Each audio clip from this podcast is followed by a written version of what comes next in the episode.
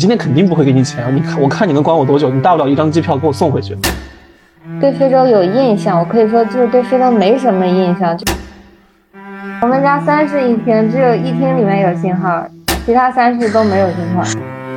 我们无休，你们对无休建建建筑工地一般都无休是休，我们施工单位是无休的，就是就是是我们改变了非洲，还是非洲改变了我们？其实我还有一个特别不适应的事儿，就是这里为啥没人用马桶垫儿？就是我特别特别需，我是特别特别需要马桶垫儿，马桶垫儿爱好者。啊，对这些东西稍微有点兴趣，去了解一下，就是为什么是这样，这个世界为什么是这样。我们对他们肯定也是，呃，有有帮助的，可以让他们也看到这个世界，也看到远方的不同的风景。然后我当时站在那个半河站的楼梯上，顶着那个大太阳，然后那个水泥一包一包丢下去，扬起来那个一阵又一阵的灰就落在我这个身上，满身都是。我当时真的就崩溃了，我当时心想，我说这个日子什么时候是个头啊？我才刚来啊！啊，一开始我说来之前我还信心满满说我要是我签了五年的合同嘛，我说五年我坚持不下来的话，我怎么着我要做够三年。嗯，每天都是在工地，还有就是办公室，甚至是呃，或者或者说一些甲方的办公室这种三点一线的跑，没有去很好的看一下这个城市到底是什么样子，更没有说是去一些周边的一些旅游景点去看一看，好好的看一看这个国家到底呃是什么样子的，这对我来说特别遗憾。Hello，大家好，我是爱发呆的 Robin。Hello，大家好，我是皮皮。本期呢我们哎，本期呢，我们有幸邀请了来自呃西非、卡美隆、北非、阿尔及利亚还有南非开普敦的小伙伴们一起加入我们这期的呃非洲一年我们的改变的主题的播客。他们中呢，有些人已经离开了非洲，选择前往欧洲继续读书。有些人呢，即将要离开非洲，从零收获，呃，几十几十万粉丝，开启了回国新的篇章。还有一部分人在仍然在非洲继续工作，嗯、他们也在尝试推开新世界的大门。对，因为现在已经是二零二三年十二月了嘛，最后一个月，所以这一期播客也，嗯，将是我们应该会是我们，嗯，本年度最后一期吧。然后今天就是想跟大家录比较总结性的一期吧。然后我们本期的话，可能会从世界观呀、人生观、自我认知、自我改变、初入职场、理想与现实、得失影响等这些嗯较为宏观的概念吧，然后来给大家讨论一下大家这一年在非洲工作生活一年的一个心理路程的变化。然后下面就让我们的本期的三位嘉宾做一下自我介绍吧。艾伦，你先开始介绍呗。嗯，那我的我叫艾莲娜，然后我之前在阿尔及利亚的奥兰省，嗯，作为一个建筑公司的会计，然后疫情期间回国了，现在正在意大利留学。Maro，你来介绍一下。哦，好的，哦，大家好，我叫 Moro，我之前是在中西非的喀麦隆，呃，是在建筑类的央企做经营员，然后我是在非洲，呃，做了一年半之后，然后回国开始申请法国这边的商学院，然后现在是在法国的高商，呃，读商业分析的硕士。我去，要不我退了呗？我觉得这儿不适合我，什么意思？没有，哦那那我们请我。只是一个，我只是一个简单的美女。我在那个，我是 我是从中山大学外派来南非开普敦这边教汉语教一年，然后现在正在做自媒体，然后即将回去把研二读完毕业，然后再找工作。其实挺好奇，大家当时为什么选择来非洲？嗯、无论是工作还是来教书，选来非洲的契机和这个呃动因是动机是什么呀？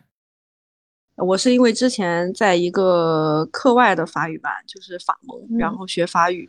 原本我的计划也是去法国留学的，但是因为一些家庭，然后我就嗯没能去成，就改道到非洲去了。然后正好有嗯老师的朋友给我介绍了一个工作，然后我就去了。我当时的想法就是想尽量的先离家远一点，然后所以我找了非洲这么一个遥远的地方去工作。太远了。对，那冰鱼呢？嗯，我就是因为当时学校有这个交换项目，然后我研一过得非常不顺心，想要逃离那个环境，于是我就呃毅然决然的选择来到了非洲。哎，为什么会是南非呢？因为学校只和南非合作 哦。其实其实还有一个就是，当然中山大学还和墨西哥的孔子学院也有合作项目，但是呃，墨西哥那边的治安环境甚至不如南非好，所以我最后还是选择了南非。对对，是的，嗯，哎，那 Moro，你当时是为什么来到非洲工作的呀？你是校校招过来的吗？哦，对，我是校招进去的。哦，对，对，然后我跟前面前两位其实这个动机有点像，就是有一种这种就是逃离的这种感觉，因为当时我是考研二战失败了，就是然后应届生的身份也没有了，然后看着身边的这个同学，他们不论是工作还是读研，都已经是步入正轨了。然后对于我当时那个状态来讲的话，其实是比较焦虑的。呃，当时也想过，就是如果再考下去，就是接着继续再考研的话，可能就跟社会逐渐要脱节了。嗯啊、然后这过去一年也一直是在花家里的钱，心里面其实挺过意不去的，所以当时最后还是决定了要赶紧找工作。啊、那刚开始找工作的时候，呃，那我面临的这个问题就是我呃，可能只能是做我本专业，我本专业是土木工程嘛，嗯然后这个可能大家也有所耳闻，就是关于提桶跑路这个东西，这个很多梗都是土木那边来的。那确实对，对，土木真的很适。合非洲。对，然后大家也知道，就是我们在国内可能说是是基建狂魔，当在国外其实也是很具有代表性。然后我当时大概了解了一下，就是在国外，呃，它的优势可能就是比国内赚的要同岗位要赚的多一些。然后我就觉得，反正我在国内做这个施工做土木的话，一年四季待在工地上，我也回不去家。那在国外其实也是这个样子，那只是离得更远罢了。那我说，反正在国内国外我都回不了家，那我还不如去国外去赚更多的钱。所以最后就是坚定了这个找国外这个海外施工岗的这个想法。所以那你干了几年呀？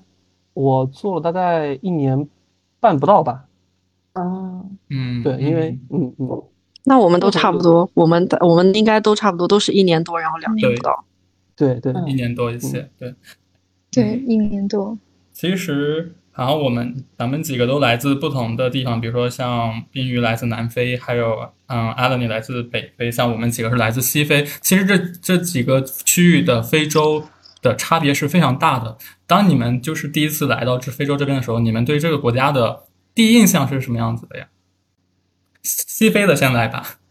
嗯，那就是我先说吗？嗯哦，好，行。第一印象，第一印象其实不太好。我对喀麦隆的第一印象，因为我当时，呃，我们是整个就是新一届的这个新员工一起下的飞机，然后我刚下完飞机找完行李，海关就把我拦住了，然后他就紧接着就是太正常了。对，然后紧接着就把对把我的护照就收走了，然后问我会不会讲英语，然后我就说我只会一点儿，然后他们就把我带到他们那个办公室了，然后开始盘问我，然后边盘问我边检查我的那个随身行李，就是开箱检查的那种。嗯，这个时候我就意识到我就是被关进这个所谓的小黑屋了嘛。嗯，对，然后他们问来问去，其实那个意思就是问我要钱嘛。我那个时候就是心情也比较急躁，就是情绪也不太好，我心然后又穿着那个防护服，因为当时疫情嘛，哦对，就对，嗯就挺折磨人的。然后我当时我就我就给他摆烂，我就说我今天肯定不会给你钱，你看我看你能管我多久，你大不了一张机票给我送回去。我当时就就是跟他就是，对你你当时是第一次来非洲吗？对我当时第一次来，哦，因为我感觉大部分人第一次来非洲遇到这种情况已经被吓着，赶紧掏钱。对啊我当时我就我就心想，我就不能给你开这个口子。后来他看我拿我没有办法，然后耗了我大概半个小时吧，也就让我走了。那你来非洲是第一次出国吗？对，是第一次。哇，好勇敢。冰云，你来到南非的第一印象是什么样子的呀？就对这个国家，就是你就是美好，呃，我我我在南非这年就是可 啊，就是可以用一帆风顺来形容，从落地到结束，简直没有遇到过什么坎坷和挫折。就是落地，就本来落地之前，呃，因为我是元旦，哎，哦，我是春节之前来的南非，然后本来因为不能在家过年很难过，然后但是一落地就完全忘记了这回事，就是，呃呃，天朗气清，惠风合唱，就是风景优美。非常的美好的一个地方，直接就爱上了。宾客宾客如归的感觉是吗？是的，是的，就是一下就喜欢上这里了。那阿伦，你你是去到阿尔及利亚那边是什么感觉？对阿我在阿尔及利亚阿拉伯国家，还还和这对对我和我我觉得北非应该和其他非洲地区区别蛮大的。北非其实已经已经很接近欧洲了，尤其是在这个阿尔及利亚的那那几大城市，三大城市吧，因为它就是是那些建筑基本上都跟法国的是一个风格。然后我当时是。嗯，下了飞机以后，我的老板还有他的家人来接了我之后，我就回去休息了。然后下午的时候，他们就带我出去吃饭。然后当时就看到了那个奥兰市中心那个风景，就是很震撼，真的可以用震撼来形容。因为地中海很美，就像就是不存在的一些蓝宝石的颜色。然后我印象很深，是因为之前我读加缪的《鼠疫》，因为《鼠疫》写的是奥兰。然后，但是在加缪写的里面，呃，他的书上不是这么写的，他写的是这是一个阴比较阴郁的城市，他写的是所有的房子都是背背阳而建的。然后，嗯、我当时就以为是这样，但是我去了以后发现完全不是这样，和他写的完全不一样。然后我当时就对奥兰印象很好，然后我非常喜欢那个城市，我到现在也会觉得，如果我还能回去旅游的话，应该很开心。嗯，那它那里城市景观多吗？就是会有商圈儿这些地方吗？商圈其实没有太多，没有就是国内那种，呃，很多买东西的，然后也没有什么大的购物中心，很少。但是它商圈集中在就是以前法式建筑的那一片市中心的区域，呃，基本上还是保持以前的那种风貌，比较传统。安全安全啊，就是它顶多说是有贼偷你，但是别的不会遇到。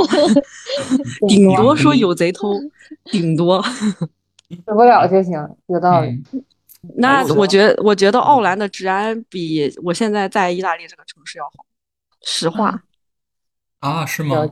对，实话，真的。啊，我其实也挺好奇，就是你们在来非洲之前对非洲的印象是一种什么印象呀？然后现在我我们已经待了一年一年以后了，而且有些人已经离开了，或者说即将离开。这一年过去，有你们的对于非洲的印象认知有什么变化吗？我们先让冰鱼来来说吧，冰鱼感觉这个 很积极。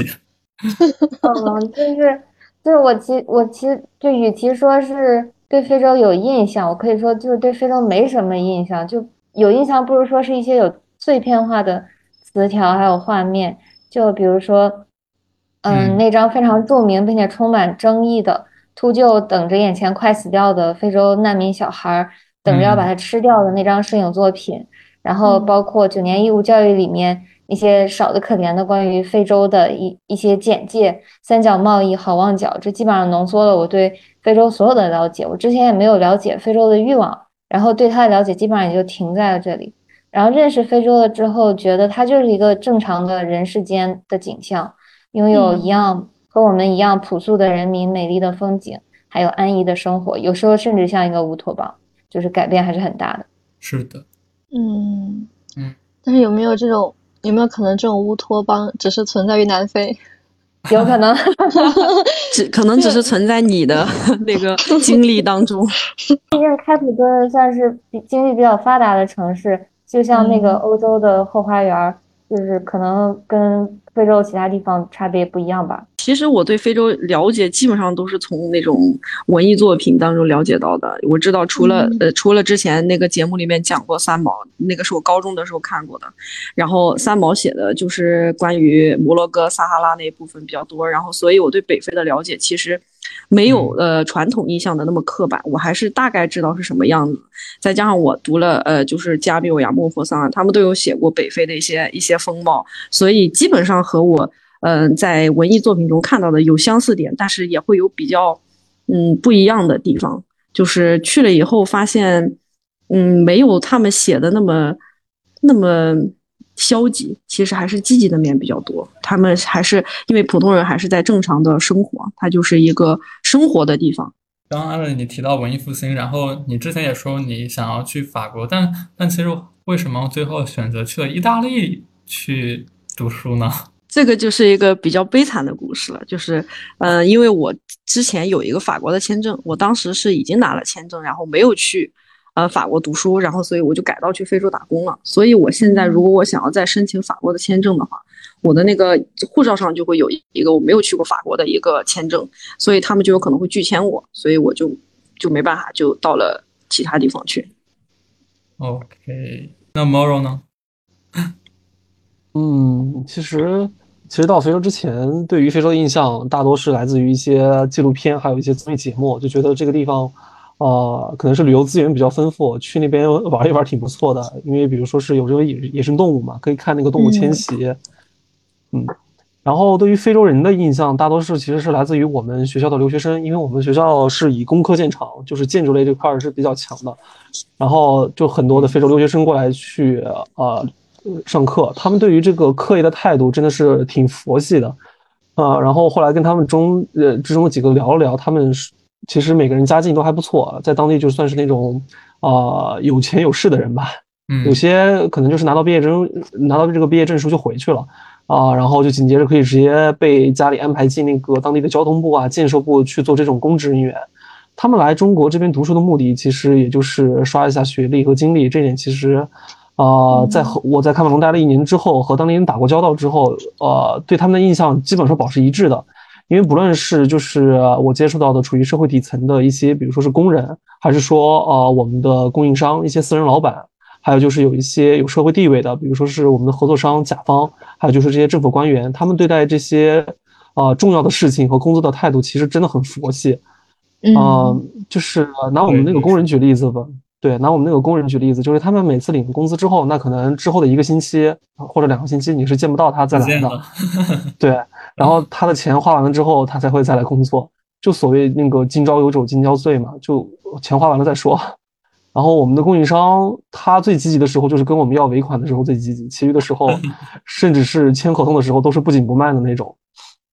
然后一些合作单位就是这些甲方，嗯，他们就更不着急了。有些时候合同签完了，但是我如果没有工程款的话，我们是没办法继续工作的。但是工程款是他们说了算，他们就一直不审批，然后所以很多项目拖个一两年都非常正常。就有时候就感觉整个项目做下来，最着急的那一方就是我们中国人这一方。是的，对确实然后对我就非常羡慕他们对待这个工作的这个状态。嗯，然后其实去之前，呃，去喀麦隆之前吧，对这个国家的印象就是停留在这个国家好像踢足球还挺厉害的，其他什么也就没有了。然后去了之后，然后二一年那会儿吧，就是喀麦隆他是举办了那个非洲杯的比赛，就是男子非洲杯的比赛。那段时间就是整个城市都是这种就是足球的这种氛围，他们有那个乐器嘛，就是那个乌乌祖拉，那个声音很吵，但是很热闹，那个吹起来。然后那个时候我我就有时候就感慨，我就说，哎，可能在这个国家只有这个酒精和足球才能让这个国家的人感到兴奋吧，就其他没有任何事情可以提起他们的兴趣。刚刚说这个工作的，他们对于工作和生活态度，我觉得还是呃挺理挺感受挺深的。学了很多，从他们身上学了很多这样的态度。对对，有有时候会 真的，南非也这样吗？嗯，对，整个非洲都是这样子。我在南非听的最多的一句话就是“下周再说，明天再说”，就是一个松弛到拖延的国家。其实，嗯、呃，我们从这边刚来到非洲，嗯、肯定有很多地方是不适应，而且就像皮皮说的，入乡随俗可入乡随俗可不是一件容易的事情。那你们刚来非洲的食物，嗯、刚来非洲的时候最不适应的是什么东西呢？比如说当地的吃的、住的，还有日日常的生活习惯，哪些东西是你们最不不适应的呀？先从最艰苦的西非来说吧，Moro。哦、最不是呃，我可以先说我最喜欢吃食物吗？可以，哦，对对，因为去了非洲之后，就是呃确实是喜欢上了两种水果，第一个就是芒果，第二个就是菠萝。哇，菠尤其是萝好好吃。对对，尤其是这边就是产的芒果，我就是每每只有四月初开始才有，然后到六个月的时候就没有了。然后那个菠萝，那那个芒果就真的非常非常甜，跟国内这个是不太一样的。然后和那个东南亚那边产的也不太一样，口感上就很绵软。然后我有时候甚至是因为想吃多一点芒果，我晚饭我都不吃了。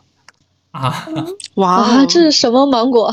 对，真的听起来很好吃。真的种草了。啊，对，然后那个因为喀麦隆它的经济首都杜阿拉是离那个海港比较近嘛，然后那边其实也算是比较盛产海鲜，然后它的那个螃蟹啊、虾呀、之类的，这个质量也都挺不错的。嗯，对，对对，因为我之前我是北方人嘛，我家是西北这边，其实吃海鲜吃的不是很多。我是去了喀麦隆之后，呃，就吃虾呀、吃鱼啊吃的比较多。嗯，那你你们在工地嗯会不会住的条件比较艰苦？哦、还其实还可以，就是因为呃，我待过两个项目嘛。第一个项目，我们的居住地和办公地点就在工地旁边，然后那个项目是直接盖了三层的三三排这样的平房。呃，我们这种普通职工就是两人一间，然后带个卫生间，然后有空调，就是基本上这种呃，这满足你正常的这个饮食起居是没有问题的。然后第二个项目的话，是因为人员稍微少一些，然后我自己是蹭到了一个独立的房间，就是单人的单人间，就稍微更好一点了。嗯，哎，其实，在非洲住单人间还算是比较奢侈的，是吧？好像你们其他两个人几几个人，我皮皮好像是就是有好几个人一间，之前是吧？嗯、其他对，但是但是由于我的女同事们都离职了，现在公司只有我一个女生，所以我就住上了单人间。嗯，我我的当时住的是那个公寓，因为我不在项目上，然后我在的是公司的公寓，所以我是跟老板住一起的。我们是好像四个人、五个人住一个六室的房子，然后我一个人住一个很大的房间，然后也呃生活环境、居住环境很好，和就住工地项目上的翻译就是没没他们和我就没有可比性。我当时运气很好，就住就一个人住了一个很大的单间。冰雨，你在南非的话，你们作为国际汉语志愿者、志愿嗯教师的话，你们的居住环境包括还好吗？我们居住环境就是挺好，但是不重要，重要主要是就是免费，就是就是就是不用那不重要了，确实，那非洲好像 大 大部分都是免费，对，也是。哦，是这样啊，大部分公司都因为公司它必须得包住，吃住不花吃包住钱对，如果是外派的话，那那那我确实，那我也没什么优势，就是我就是住一个普通的三人三人间公寓，我们一共有六个志愿者，就是呃三个人三个人住在一起，我是住在一个相对比较小的房间，整个公寓差不多有一百平这个样子，然后景色也挺优美的，出门就能看见桌山，然后交通也比较方便，我觉得环境嗯还是不错的。嗯，嗯，那你刚来有什么不适应的地方吗？所以用没有来形容，太适应了。真好。我当时住那房间，就是虽然它很大很漂亮，然后交通也很不错，嗯但是我唯一不适应的地方就是，他们信号很差。他们虽然啊建了很多基站，可是真的信号很差。尤其是我当时那个床，就是我翻身右边有信号，信号很好；翻身左边没有信号，一点都没有一格都没有。我也是，我们家三室一厅，只有一厅里面有信号，其他三室都没有信号。所以就 戒网了，属于是。啊，对对对，我然后我来这之后，每天早上起的超级早，就急着起来上网，因为床对，就是上没网。戒网了，床上没网，我也 是。嗯，那你们没有最没没有比较不适应的地方吗？其实哦，有有，我是有的，其实。哦，对，因为刚才在看，就是我觉得你们的居住环境其实比我这边好的很多，就是你们可能就是出门了，就是一个比较好的这个风景在你们眼前。我每次出门就是工地项建筑项目在我眼前，我每天早上其实是不用闹钟，嗯，把我吵醒的，是那个项目上工地上的那些敲敲打打的那个声音把我吵醒的。啊，对然后对，其实一开始去不太适应的一个地方就在于那边那个蚊虫叮咬实在是太多了。对对，一开始也有，对是的，对，因为大家知道，就是非洲那边是有得这个疟疾的风险的。是嗯嗯，对，然后看来看来北非还是比较好，北非没有没有好像没有其他传染病是啊。是啊阿尔及利亚那边气候挺好。的。对，嗯，南非这边连只蚊子都没有，我来这一年没被蚊子咬过一口，来之前一个疫苗都没打，因为不需要。啊，对，对我南非需要天我们西非是需要打这，我以为我以为是所有的非洲国家都需要，原来只有西非，只有我们。西非和嗯东非都需要。对好吧，其实我还有一个特别不适应的事儿，就是这里为啥没人用马桶垫儿？就是我特别特别需，我是特别特别需要马桶垫儿，马桶垫儿爱好者。然啊后，对，就是我，然后我这，然后这边人他不会用马桶垫儿，我以为这边肯定有卖的，然后我当时就只嗯带了几个一次性的马桶垫儿，然后呢，用到冬天，用了半年，用到冬天了之后，只剩了一张非常宝贵的马桶垫儿。然后家里请了一个阿姨来打扫卫生，阿姨没见过马桶垫儿，当场就尿湿了，然后就 损失了一张马桶垫儿。啊，你这样一说，倒是想起来了，倒是提醒了我，我也没见过这边有有，无论是我中国家庭还是当地有钱的家庭，他们确实没有用马桶垫的习惯，而且主要是你像在西非国家，很多人都是直接在大马路上就直接大小便了。对对对，咦，可怕！唉，就是我每天早上出门都能都能遇见，你知道，就直接在马路边儿尿尿的，就是那种。就是就怎么说呢？就素质好一点，他还会背对着马路，就是就是在墙角、在树下。那种没有素质就直接当就对着街，你知道吗？我对原来不是没有马桶垫，是没有厕所。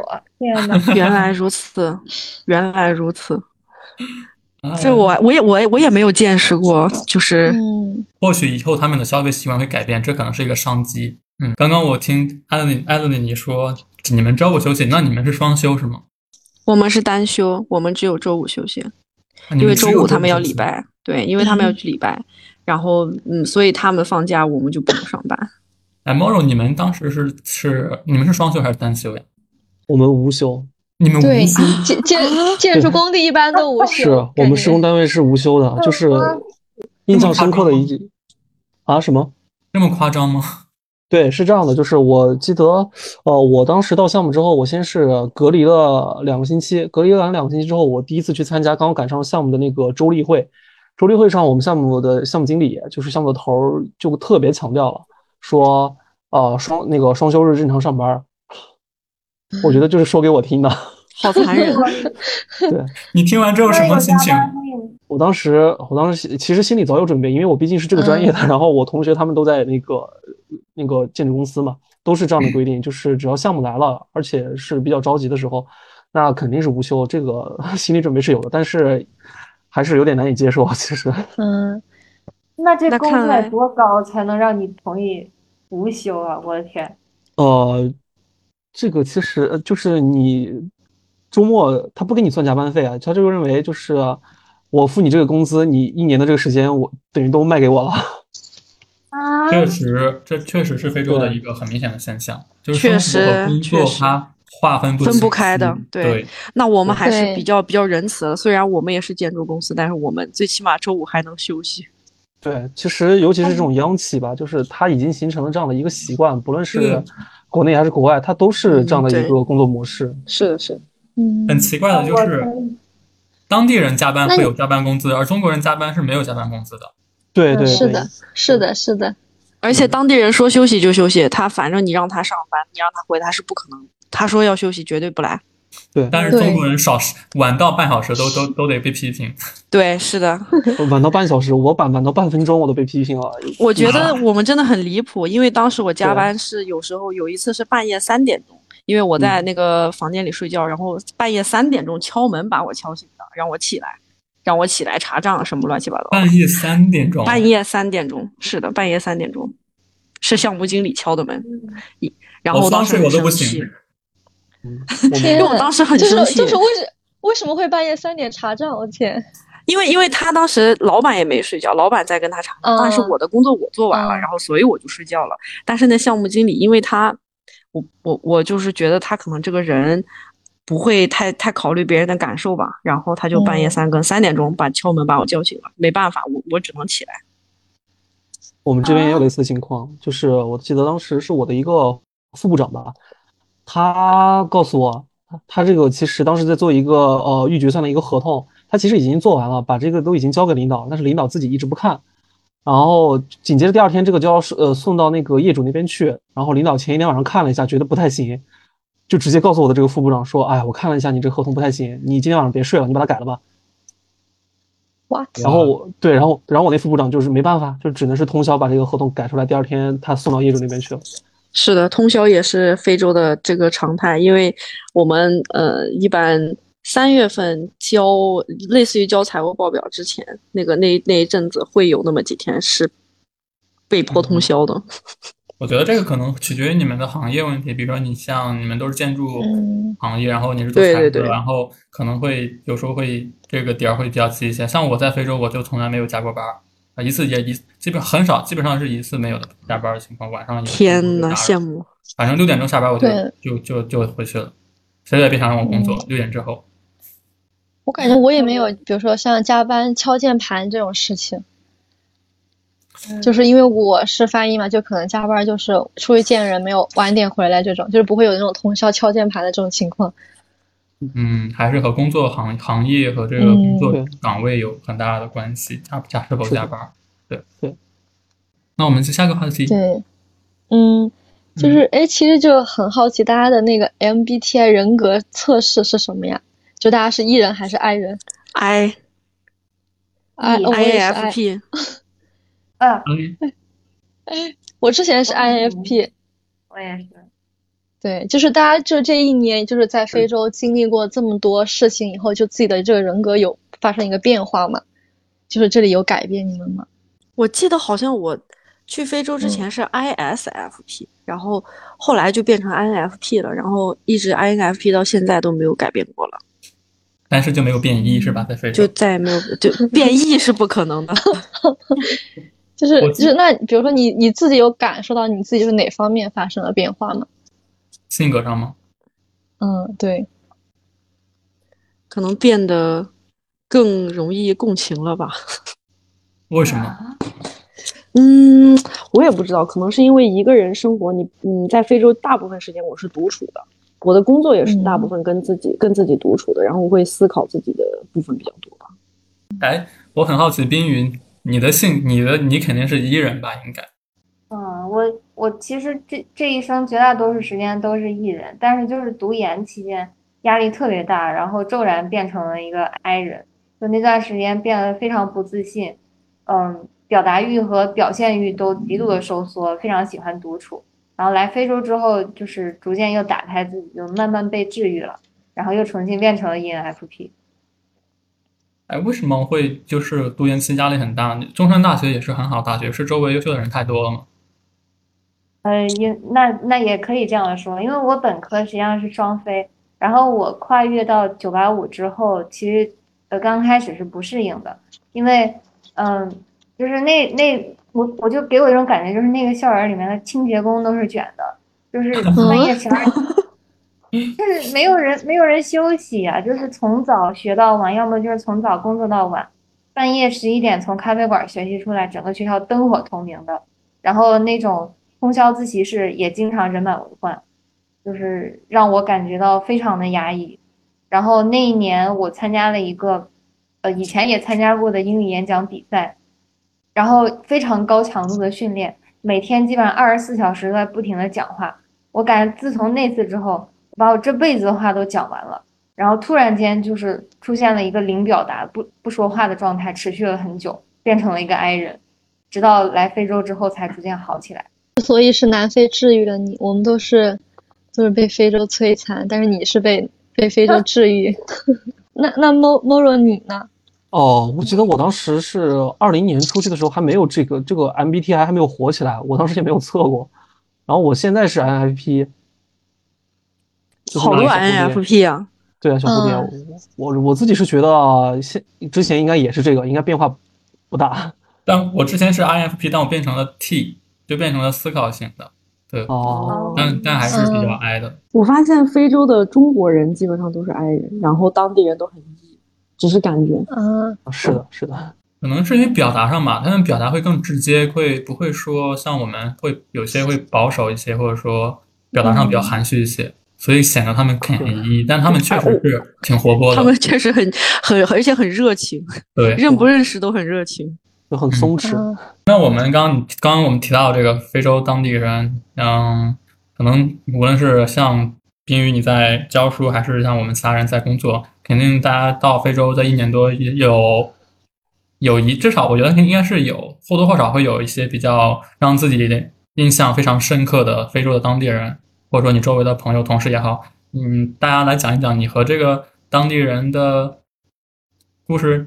就是我有一个跟跟我关系特别好的司机，就是他们家是黑帮世家，就他是穆斯林，然后他的爸爸和祖父都是做黑帮起家的，然后开始做的非常的大，然后他一共有十几个兄弟姐妹，曾经在南非有非常强大的势力。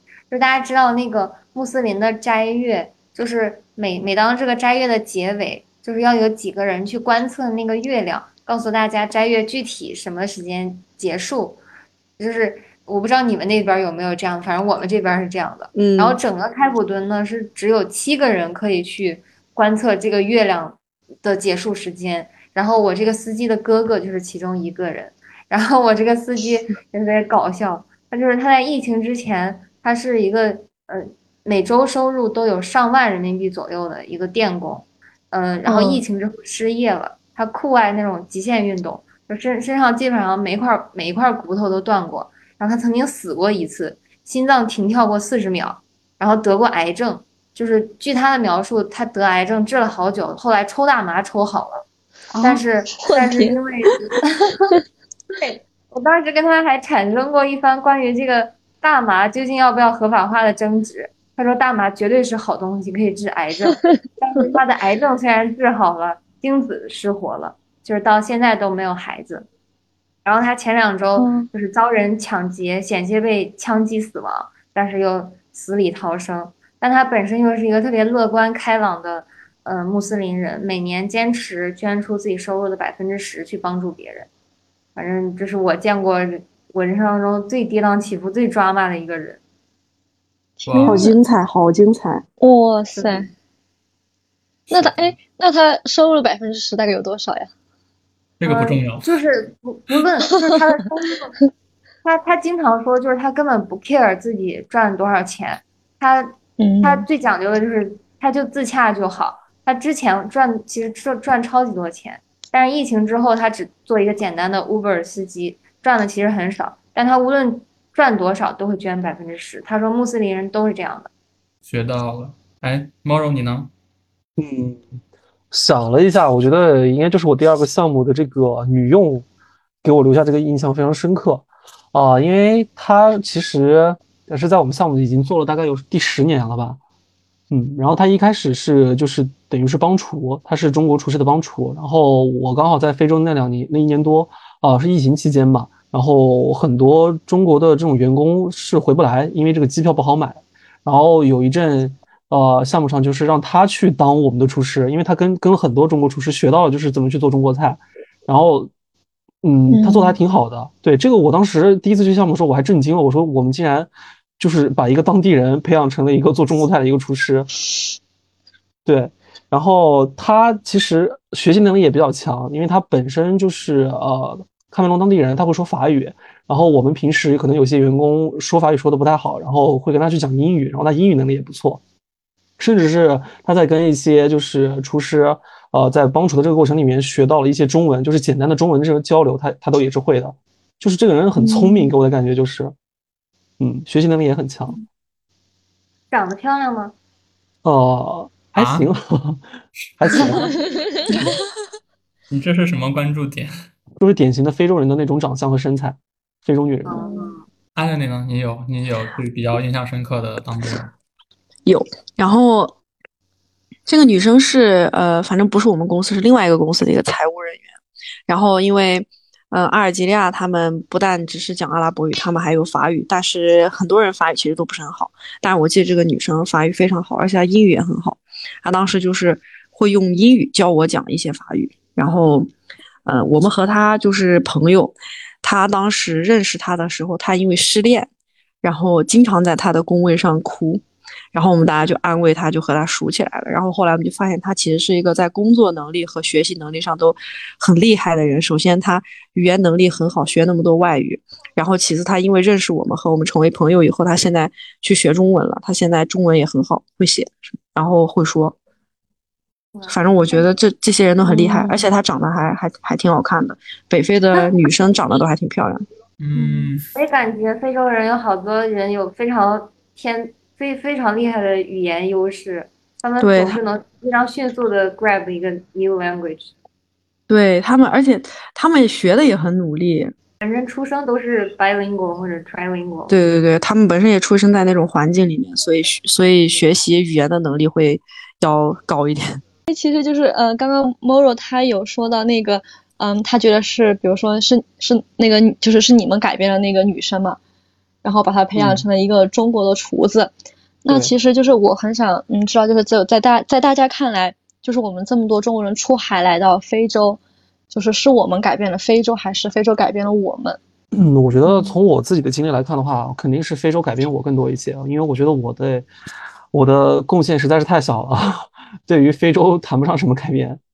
嗯嗯，就是我觉得让我在喀麦隆这一年多，就是有这么一份工作，是让我有有了这么一个机会嘛，就是深入的去了解这个国家，呃，然后因为这些了解呢，我也对于这个国家的人，还有就是有了一些新的认知和看法，甚至是说是啊，影响到了我对于整个世界的一些看法，就可能会平时跟他们这种工作或者说沟通下来，就会引发一些思考，就是为什么这样的国家就是发展不起来，呃，还有就是。为什么就是同样差不多的项目，比如说是修一条高速公路，在我们国内可能一年多就完成的一个项目，但是在这里花了七八年还是没有办法完成，就会我有时候就会跳脱出我自己的工作和我的身份去思考这些问题，就觉得，嗯，可能这个世界就是参差不齐的，就是有很多差异性。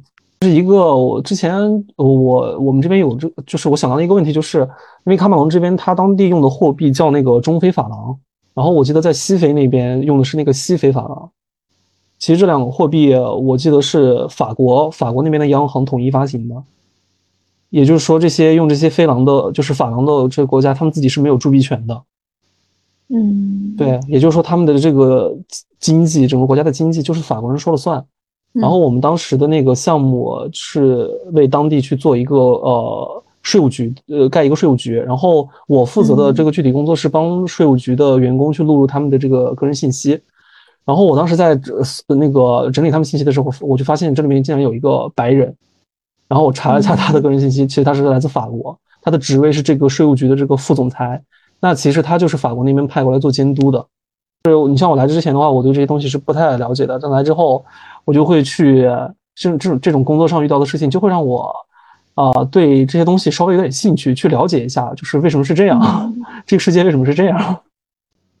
对，我觉得确实来非洲之后，他给他会让我们，尤其是刚刚像阿德你说，很多时间我们会一个人相，我们会一个人独处，我们在学着如何和如何和自己一个人相处，所以我们就有时候可以思考很多东西，就像啊，Maro 你说你会跳脱到自己的身份之外去想很多其他事情。我记得我们之前在做一期播客的时候，一期节目的时候。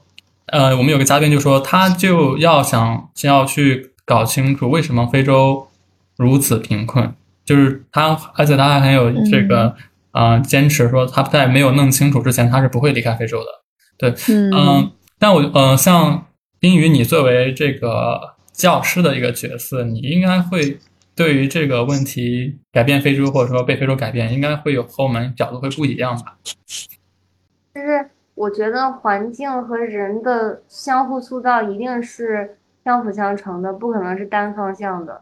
就是环境塑造了我们，然后我们也必然会成为环境的一部分，成为塑造别人的因素和变量。然后我们作为汉语教师，就是我们的定位本身就是改变非洲，改变非洲对中国的印象和看法。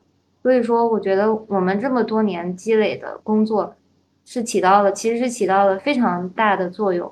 就是非洲对中国的印象，嗯，我不知道北非、西非，但是南非对中国的印象还是挺好的，态度也是友好的。然后呢，我们尝试改变他们对我们的印象。然后我，呃，也有在做自媒体，我也有改变国人对非洲的刻板印象。所以我觉得是相互的。嗯嗯，艾伦，你呢？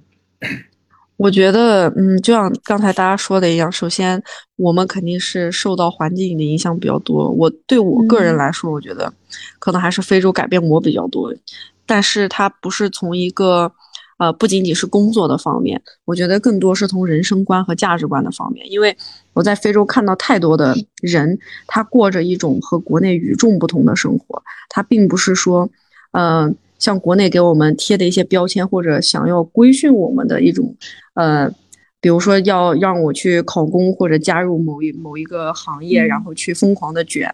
但是我在非洲看到过很多就中国人，他们是在可能四五十岁那个年纪，然后突然间跳脱出跳脱出去，突然间到一个新的环境去重新创业、重新生活，他们让我看到了更多种可能性，就是让我在呃，就是之后的生活，我可能会想的就更开一点，不会那么局限，然后也不会再去强迫自己，不会给自己施压，让自己呃陷入到那种呃痛苦当中去。我觉得这个是非洲对我来说。嗯，改变比较大的一个地方。然后，同样的，我们对非洲的改变，就是从大方向上来说，因为首先是做基建的嘛，肯定对他们的生活环境还以及工作机会是有一定的帮助。然后，我们当时阿尔及利亚也是有那个汉教的这些老师，我听说过，但是不是我本人，就是呃，我朋友有一个学生，当时通过这个。学了中文，然后参加了汉语桥，然后拿了一个什么奖，然后就留在中国了。一个女生，所以我们对他们肯定也是，呃，有有帮助的，可以让他们也看到这个世界，也看到远方的不同的风景。那其实我有之前我一直，因为我也我是像，也是第一次毕业之后第一次第一份工作来选择了非洲。其其实挺好奇，就是对于在非洲工作的话。非洲对于非洲的这个职场环境，你们觉得它的成长对我们对我们在职场的成长帮助很大吗？就包括你们对于非洲工作的一个看是一个什么样的看法？它的这个工作特点、文化环境，包括难易程度、卷卷卷不卷，你们是怎么看的？我们先从西非来，包容你先说。哦，好的，行。我觉得对于我的职场这块的话。呃，积累了一些工作经验，这个是肯定有的，因为呃，我是在一家这个央企嘛，然后我们项目上也都是中国人，其实整个的这个工作模式，呃，还有就是工作习惯都是中国中中国人的习惯，然后呃，比如说是 你跟领导的一些相处，你跟同事的一些相处，其实都是一些国企固有的一些思维和思维模式在里面的，呃，这个对于我觉得，对我不论我以后是去一家私企，还是继续在一家国企工作，我觉得都是有帮助的，都积攒了一些经验，就是。嗯，你说话确实要小心，然后就是你待人接物这些都必须要讲究一些啊，养成好的习惯，这个是有的。然后关于这个工作难易程度，我觉得大部分的工作对于我来讲的话，就是相对来说是比较容易掌握的，基本上是有人带我做过一次之后，我自己再呃过一遍，基本上就能掌握。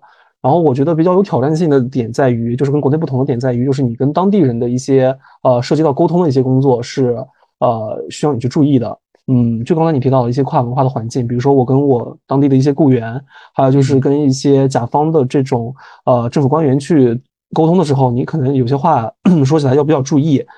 嗯，他们可能有时候就是理解上就是思维模式跟跟跟咱们不太一样，他可能啊，你如果是不明确说的话，他可能就没有办法给你一个明确的反馈。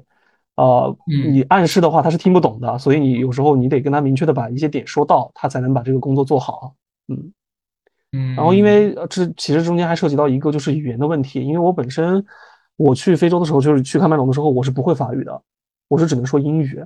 然后很多时候就是我一开始是在尝试着跟他用法语交流，但是因为我法语实在是太太差了，然后后来不得不用英语去交流。很多时候碰到的这个沟通现状就是，可能英语就是混杂着法语。最后不得不用那个翻译的那个软件去跟他把这件事情说清楚，所以说这块是对我来说是比较有挑战性的。哎，那我想问一下，就是艾伦，你其实我因为我也是学财务出身的，像作为会计专业的话，你会不会觉得就是来这边从事会计工作，会觉得很多东西会没有国内那么先进？会会不会觉得之后再离开这边之后再回到国内会有点 out 这种这种感觉吗？或者说我觉得工作看法，我觉得其实主要是因为我当时带的是私企，然后私企的财务制度没有那么健全，财务制度没有那么健全的话，它的财务分工就不那么明确。在我去非洲之前，我就是干的会计工作，大家都分得比较清楚。就比如说，呃，就是你只管成本或者你只管某一样东西。但是我当时去非洲之前，我是不知道非洲是这个情况，去了以后发现我成了总账会计。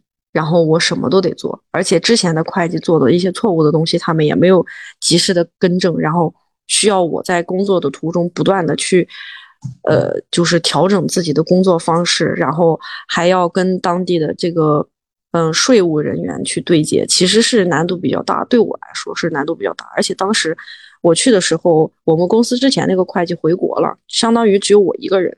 然后我一个人跟嗯一个出纳，然后我们两个就做了所有的事情，所以我觉得对我来说，嗯嗯比较困难，但是呃回国以后倒不是觉得自己 out 了，就反而反而是觉得自己有点摸不清楚。呃，这个健全的财务制度呃之下，我反而有点摸不清楚我到底应该怎么做这个工作了。这个是我当时工作完回国比较疑惑的一个点。我觉得我在这件事上没什么发言权，因为我的这个行业就是教育行业是具有一些特殊性，而且我的工作也具备一些临时性。我只在这里任期一年，然后教育行业又不太像典型的职场氛围。你要说我打两份工，一份是当老师，一份做自媒体。我觉得这两份工作和职场都靠不上边儿，所以说要是对我的职场上的成长有没有帮助，我我说不上来。我觉得没帮助，甚至可能有点背道而驰。但是我觉得无论如何，对于未来的发展还是提供了很多新的机会和大门。嗯，了解。行，哎，那我其实下一个问题想问的是，在非洲这一年多，你们最崩溃的、最受不了的事情是什么？你们有？哭过吗？尤其是我们身处西非的小伙伴们，毛绒，你有哭过吗？哦，没有，但是真的有崩溃过，是真的有崩溃过。就是我上班第一个星期就崩溃了，因为当时就是建筑行业，就是你去工地，说实话，这个每天灰头土脸的，太阳晒着，戴着安全帽在那里待着，真的是。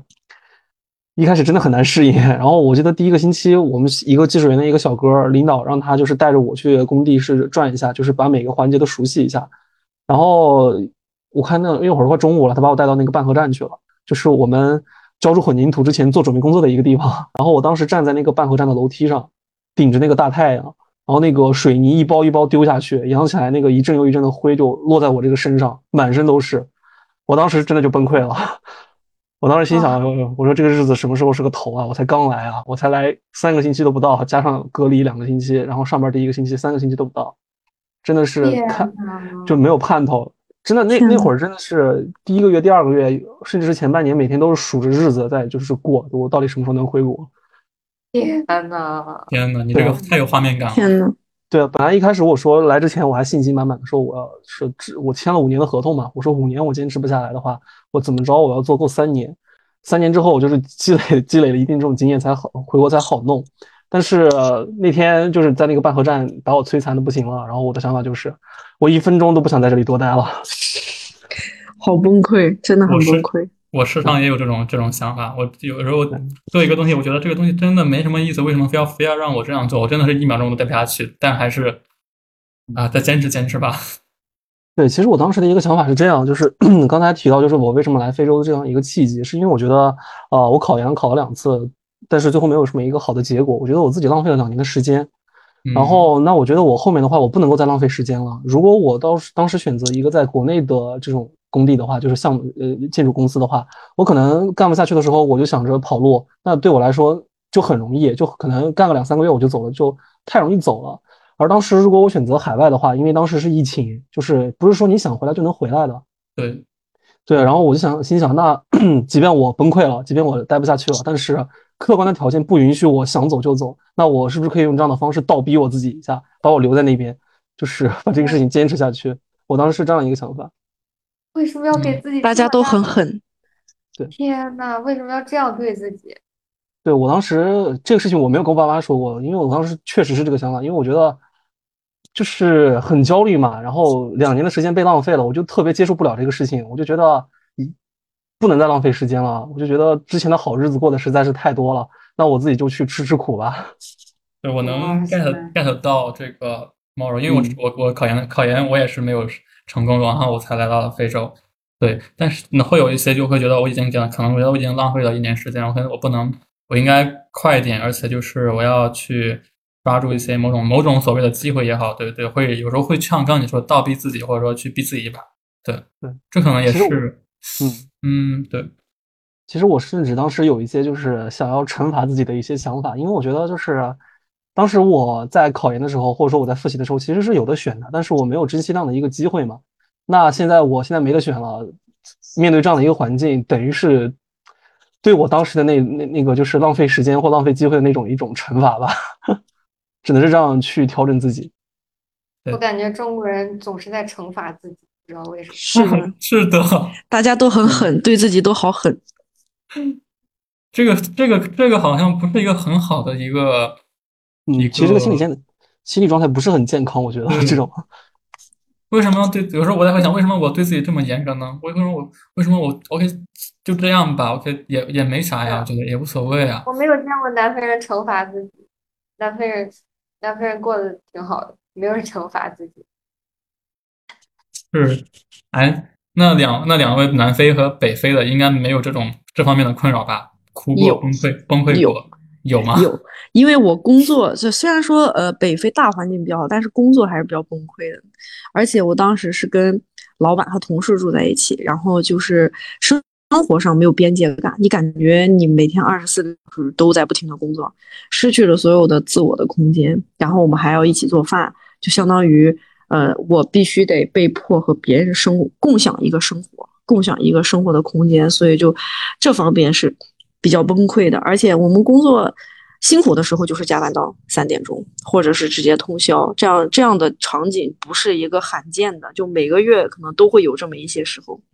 然后所有的困难都得我自己去面对。然后我刚去的时候语言也没有那么好，然后当地人办事又比较拖拉，他们的银行可能会随时出现一些奇怪的错误，就不是我的错误，但是他们的银行可能会出现错误，或者他们当地的税务部门会出现一些错误，然后我反而要去替他们找这些错误。这对我来说是很崩溃的，而且我当时只是一个大大学刚毕业的一个学生，我居然要去面对这么一个高级的呃这种难点，然后当时就觉得很崩溃，呃，然后我可能就很想家。当时晚上我印象很深，应该是去了三个多月的时候，我晚上在读那个汪曾祺的散文，他看我看到他写那个昆明的雨，然后我就哭了。但是我又我去那里呢，又有一种。自我流放的这个成分在里面，我当时也是，也不能说是惩罚自己，就是惩罚我和我家庭的关系，所以我需要去到一个很远的地方，所以我是知道我不会回家去的，那就更更难受了，所以当时就是边想边哭，边看边哭。嗯啊，因为你过完全不能共情，我活的太好了，这不是有点内疚？你活太好了，没有。有点有点 PUI 的感觉，OK，No No No，我们就应该像冰冰一样，活得活得开心一些，放松一些，不用像 OK，就是逼自己，或者说惩罚自己，或者说这样子，对啊。但我这个也开心也是有期限的，一年非洲生活跟梦似的，回到中国了之后，恐怕可能还是会遭到类似于这样的规训吧，不知道。没有，继续继继续保持你的好心态。对，嗯，然后下一个问题，我想问一下，就是在非洲这一年多的时间里面，你们觉得自己，呃，无论是内在也好，还是在其他方面也好，你们的最大最明显的改变是什么？就我可以先简单说一下，我像比如说，我觉得在这一年多，像我的消费观呀都变了。我我现在对于买东西啊，买昂贵东西，我都基本上我都不太买了，因为可能看到周围的。当地的同事可能就可能你可能我们随便买一个耳机的钱就可能是他每个月的工资。对于这些没有必要的物质上的消费，我觉得真的我的消费欲望变低了，这是我很明显的一个改变。而且啊，还有就是对这个世界的看法有改变，可能也变了。而且这个世界是对现在对我看来是一个很多元化的，是一个很包容性的东西，可以看到很多不一样的东西存在。对，所以说这是对我改变挺多的地方。那想问一下啊，那冰云你先来吧，你觉得对？在你在南非支教这一年，对于你来说最大的改变是什么？最大的改变就是胖了。我这辈子都是个瘦子，但是南非的食物实在是感觉水里都含糖，落地直接胖了十斤，给我带来了巨大的焦虑。那来南非之后其实没哭过，唯一一次哭就是因为那个身材焦虑，然后落下的眼泪。啊，真的吗？焦虑吗？我怎么觉得你是甜蜜的哭呢？我觉得他在秀啊！我觉得他在秀，我也觉得，我也真的是。还有别的吗？那那跟你差不多，就是对未来发展的计划方向，就是进行了一个大改变。就是本来未来的计划是只在国内发展，但是我现在不打算打国内的地图，在想办法开外。无论是南非也好，欧美还有其他大洲也好，我都想试一试。嗯，这是我最大的改变，就就是是发展方向变了。从这一刻开始对世界跃跃欲试了。是的，是的。嗯，那 Moro 呢？嗯，我觉得对我最大的改变 有两个吧。第一个就是让我坚定的知道了，就是知道自己不喜欢什么。就是因为我在本科四年的时候，其实我对我自己的本专业是不太有兴趣的，而且当时我考研的方向也是想往经管类的那个方向去转，但最后没有成功嘛。然后我当时找这份工作，其实也是想着我啊、要不试一下吧，看到底这行到底是什么情况，我过来做一做。结果做了一年多之后，确实对这个行业啊很失望，可以说是很失望，就觉得坚定的是，呃，坚定了自己这个必须转行的决心。然后我觉得给我的第二个改变就是啊、让我有更多的时间，或者说是对自己的这个未来的这个计划有了一个明确的想法。你像可能我一开始的时候。啊、当时想走嘛，但是不知道，就是说，如果我离开了这个工作之后，我又能做什么？可能摆在回国的话，摆在自己眼前的一条路的话，呃，两条路吧，就是要你考研，要你考公，因为这是你得去重新开始的一个，呃，就是就只有这两个选择。但是后来就觉得，为什么我我都已经出来了，为什么我就不能在外面再试一试呢？可能然后就想到了留学，就然后去查了留学的一些资料，啊、让自己对这个东西觉得我是可以去试一试的。嗯，嗯，了解。那 L L 呢？你对于你来说，你最大的变化改变是什么呢？呃，首先第一，我觉得抗压能力变强了，在那种工作环境里面，就是让我变得现在在欧洲遇到什么，就比如说他们效率很低，或者遇到一些奇奇怪的事情，我也是嗯，不过如此。这是这是首先的。然后我刚跟 Moro 讲那个有有共有同感，因为我也是去到非洲以后开始思考自我了，我才开始反思我自己到底不喜欢什么东西，我到底喜欢什么东西，我当时其实还不是很清楚，但是我肯定我其实是非常不喜欢我的本专业的，所以我当时也是因为这个，然后才想到，嗯。嗯，回国的时候，不管是考研也好，还是现在出来留学也好，选择了不一样的道路，不想再在那个专业和那个行业里面继续发展下去了。这是对我的人生来说比较大的改变。然后人生观方面的话，就是因为我当时看到了很多人，他们在非洲是重新开始也好，或者说是创业也好，他们让我看到了与国内那种主流的考公考编的声音不一样的活法。所以我当时也是，嗯。从非洲离开之后，我其实还想去国外，找了很多其他地方的工作，比如说阿联酋或者南美洲这样子。我当时的想法是，我要把这个世界的每一个地方、每一个大洲我都要去一遍。然后现在我是暂时先在欧洲待一下。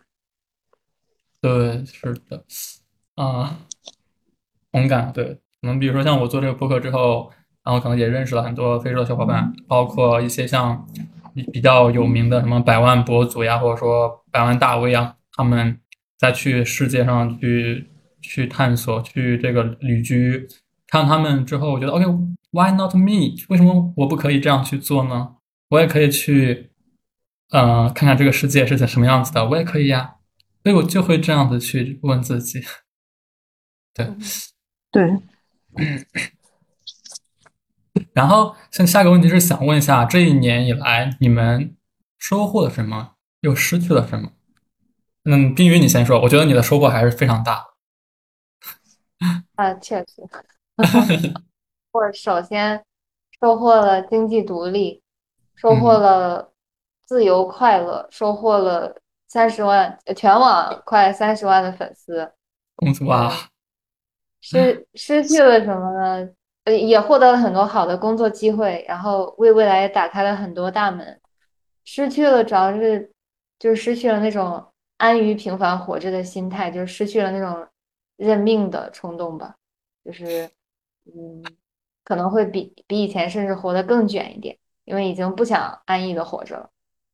就是做自媒体前期和后期的变化，就是前期控制不好自媒体和自己的生活的占比成分，因为自媒体的工作就是记录你的生活，但是呢，它又不是真正的你的生活，然后这个时候就会很容易把生活和工作混为一谈，边界就很不清楚。我觉得这也是绝大多数做自媒体的人遇到的最大的困难，然后后期就会平衡的更好一点。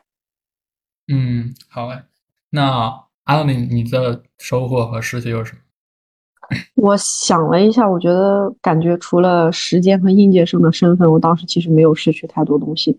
我得到的倒是很多。首先就是得到了开阔的眼界，然后嗯，清对自己清楚的认识，还有就是我当时因为在非洲没有什么太多的娱乐活动，基本上嗯下了班就是自己看书，然后当时做了很多创作，然后也是因为当时在非洲期间的这些创作。让我现在走上了这个创作的道路，所以我觉得这个是我收获最大的地方。什么创作的道路？你是文学创作家吗？哎，不算算不上什么作家，就是最多是写了点东西而已。那你在哪里发表？可以看吗？我之前我在非洲写的基本上是同人小说比较多，现在的话，嗯，投的都是一些比赛呀，然后诗歌呀什么的。但是我估计我们应该明年会有出版。加微信，加微信，可以可以吗？请一下。好，好的，好的，好的。嗯嗯，出版了第一个告诉你们。好嘞，哎，艾乐，你现在是在在意大利学什么专业来着？我我现在在意大利学的也是经济类的，但是我准备转专业了。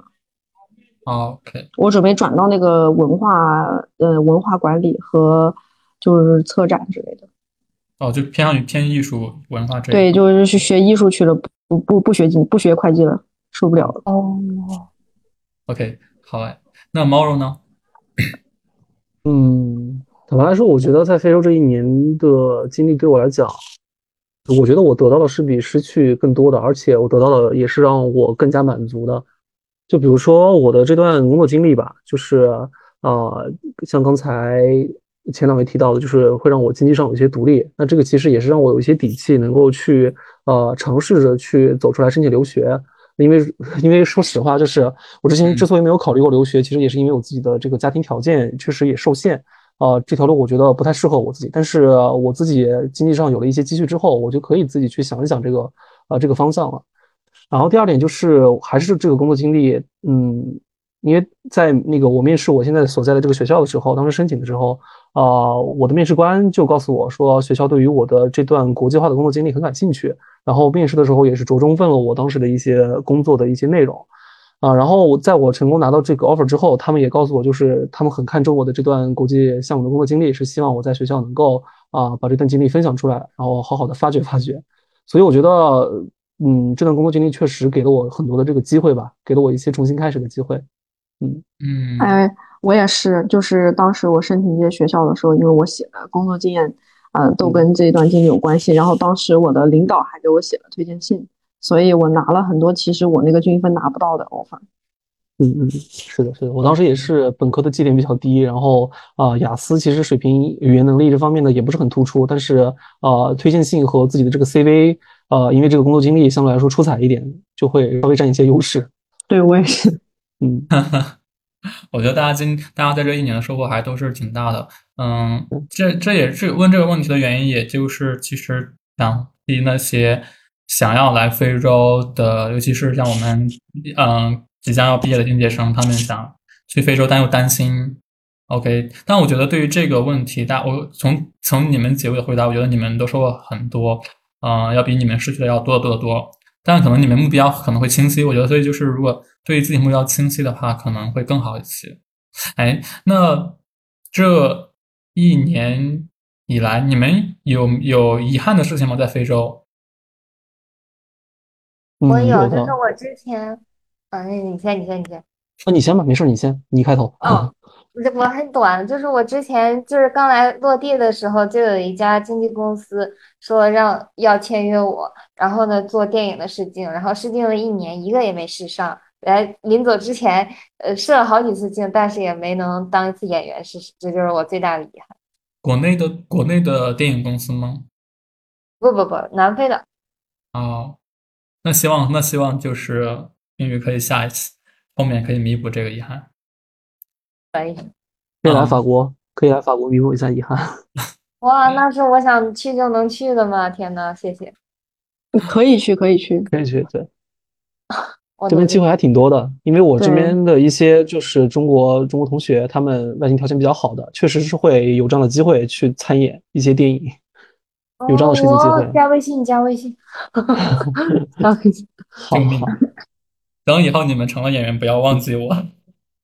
大明星。我是中间人。OK，开玩笑。那毛荣，那你接着说。哦，我觉得最遗憾的一件事情，对于我来讲，啊，因为前两位他们在讲的时候，是我可以看出来他们公司，呃，对于他们的管理其实没有像我们公司这么严格。我们公司因为是央企，它，呃，尤其当时是疫情期间，它对于员工的这个出行控制的非常严格。就是我们想要出去用车，你都必须是填表或者申请，就是他对于你的每一条的这个出行记录要，就是必须得监督到，就是你没有办法因为私人的一些事情去出去。然后我当时最遗憾的一件事情就是。嗯，每天都是在工地，还有就是办公室，甚至是呃，或者或者说一些甲方的办公室这种三点一线的跑，没有去很好的看一下这个城市到底是什么样子，更没有说是去一些周边的一些旅游景点去看一看，好好的看一看这个国家到底呃是什么样子的，这对我来说特别遗憾。妈呀，那你临走之前都没有去过吗？对，因为就是我临走上飞机之前都是。项目的车把我送到机场，就是项目的人看我上了飞机，他才走的。就是中间这个环节，他就是一定要监督很到位。哎，太阴森了。嗯嗯，那天呐，我我觉得我最大的遗憾就是没把法语学好吧。我当时嗯已经努力了，但是因为没有那么多时间，所以就没有学太好。然后现在因为学了其他语言以后。有时候会混在一起，所以还是比较后悔当时没有好好的把它，嗯呃那个学的炉火纯青，这个是我比较后悔的事情。还有一个就是，呃，因为阿尔及利亚对于他们境内的这些管控是比较严格的，比如说撒哈拉，像你在摩洛哥的话，你就可以随便去旅游，但是像我们如果要进撒哈拉的话，它需要那个你护照在什么。在有效期内，而且它有什么限制我忘了。然后要么就是你有那个工作居，然后我们当时那工作居又要等很久，他们工作效率实在是太太低了，要等大概七八个月吧。然后我还没拿到工作居的时候，我就准备回国了，所以就没有去成撒哈拉，这个是我比较遗憾的一个事情。所以就是现在你们离开或者说将要离开之后，有哪些东西你们还会？有哪些东西是你们比较怀念的时候吗？怀念的吗？猫肉。嗯，我觉得怀念的话，因为，呃，我其实比较怀念我在第二个项目的这个这段时间，因为我第一个项目实在是工作压力太大了，然后第二个项目的话，工作强度稍微小了一些，然后平时的话会，就是我们项目的领导也比较就是为人比较随和，就是时不时的会一起打打篮球啊，或者说一起就是聊聊天什么的，就是不会那么的高压。就是让我在走之前，啊，就是离开非洲之前，就是有这么一段相对来说比较轻松的这个时生活，是我比较怀念的。嗯，金鱼呢？我怀念我的工资。我现在有一份主业有工资，有一份副业有工资，但但这些工资可能回国了之后就都没有了。我回国之后又会变成一个穷学生。我可能比较怀念当地的物价吧，因为现在在欧洲生活真的是很贵。而且我现在在意大利这个城市就更贵了，而且我就非常怀念当时那个物价，而且我当时又拿工资，然后物价又没有那么高，比现在生活的说实话自由很多。嗯，这现刚刚就是下面这个话题之前，我也我我我在去做这个播客的时候问嘉宾的时候，很多很多次都问过这个问题，就是嗯，大家知道自己在想要的是什么吗？大家。在追寻的是什么吗？大家心里面有答案吗？猫肉，你哦，冰雨，你先来。我我觉得就是，嗯，就是我们到底要什么？就这个问这个问题问的就是我们到底要什么，是吗？对，差不多。嗯，我觉得无论就是之前我也就是很多采访都问过我这个问题。我觉得我们无论是卷也好，躺也好，在国内也好，在国外也好，本质上我们都是。人类对美好生活的追求和向往，所以说，我觉得大家就是想要过上自己的美好生活。因为我觉得在座的各位肯定也都是有选择的人，就是有选择的人已经很奢侈了，都是已经脱离了温饱忧虑的人。所以说，我觉得我们这样的人想要的，可能就是在无数的选择当，在无数的选择和遗憾里体验人生的起伏吧。艾伦，你呢？我只能说，我虽然不知道我想要什么，但是我知道我不想要什么。我就是通过非洲这段经历，我确定我不想要一种固定的，公式化的那种被别人标签和评判的人生。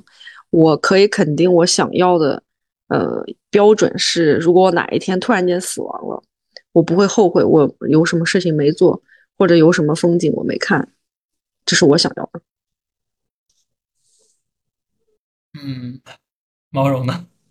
嗯，我其实非常赞同钱两维的这个说法。那个艾乐，你说到提到了，就是说，嗯，他是不知道自己想要什，呃，不知道自己想要什么，但是很确定自己不想要什么。其实我现在也是这个状态，就是我现在已经很明确自己不想要的是什么。可能目前比较迷茫的点在于正在找自己 特别特别想要的是什么。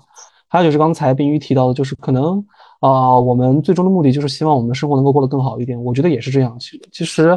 我觉得非洲这一年对我来讲，我的感悟就是工作是为了更好的生活嘛。但如果我的生活里面只有工作，没有其他什么东西的话，那我的那我觉得我就没有生活，更谈不上什么我的生活会更好怎么怎么样。所以我觉得我可能想要的就是希望，不论我做什么努力，做什么选择，都是为了让我的生活过得更好一点。还有就是希望我过得足够精彩吧。嗯。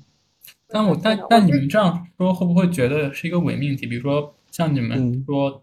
我想生活更好一点，但这个更好一点到底什么叫更好一点？你可能比如说，OK，像冰玉，像冰玉说，OK，我现在可能一个月挣五万，一个月挣一个月挣五万，我可能可能和我我更想一个月挣十万，或者说你这这个这可能这里有答案吗？这个东西可能还是大家标准不一样吧？大家评判的标准不一样。具体分析是的，我之前也总是会说，我努力是为了实现阶级跃升。但是只用经济水平来衡量一个人的发展是很片面的，每个人肯定心里面都有自己的答案，自洽是最重要的，我觉得。哦，下一个问题是，你们觉得未来有一天你们和非洲的故事还会继续吗？你们还会再来到非洲吗？嗯，毛柔，嗯，我是肯定会回去的，就是因为我觉得那边我。对对于我来说非常遗憾的一件事情，就是在那边真的是工作了一年多，啊，其他什么有趣的事情都没有做成。我是希望能够找一个机会回去好好的看一看这这个地方。嗯，建议你来南非。好好，没问题。建议你来北非。对，北非、南非，我觉得 中非还有东非。对，我觉得我每个地方都会都想去看一看，因为这块儿真的是很有意思。嗯，尤其是我去了之后，但是没有体验到，更遗憾了。所以必须要弥补一下这个遗憾。哎。那你们就是离开的时，你们，你像你和安已经离开非洲了，你们离当时离开的心态是什么样子的？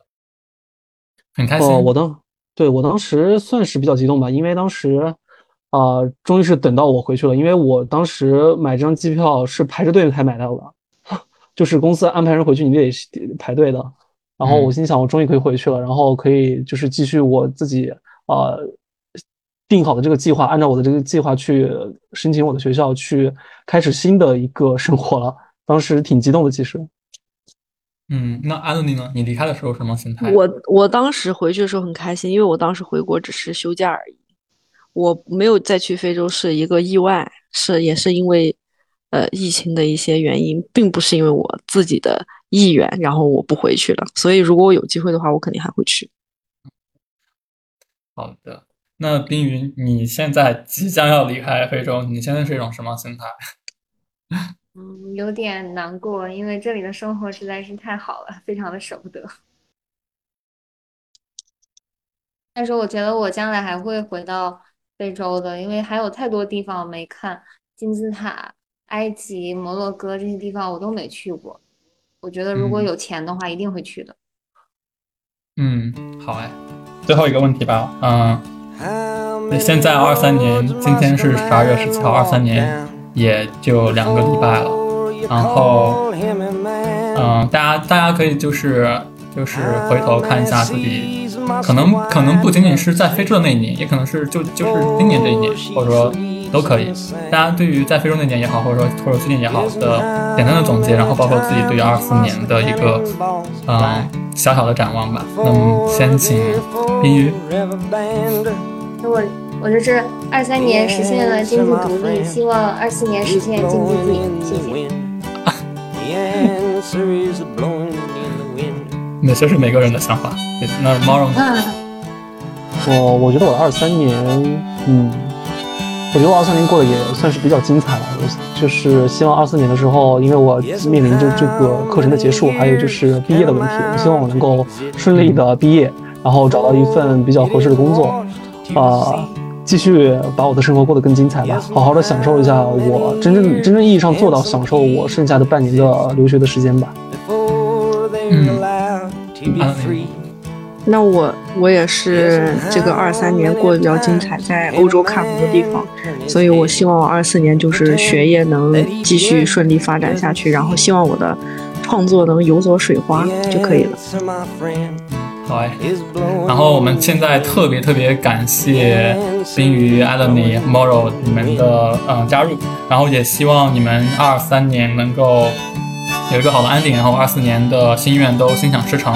然后谢谢大家，谢谢大家的到来，谢谢支持，谢谢谢谢谢谢谢谢各位，谢谢。那我们今天就先这样，大家辛苦。我们好嘞，一个半小时了已经，本来只是一个小时结束。好的，好嘞，拜拜，各位拜拜。好，再见各位，拜拜，拜拜。皮皮皮来了，你们就说这样了。幸会幸会，好吧，好，拜拜。Till he knows that too many people have died. The answer, my friend, is blowing in the wind. The answer is blowing in the wind.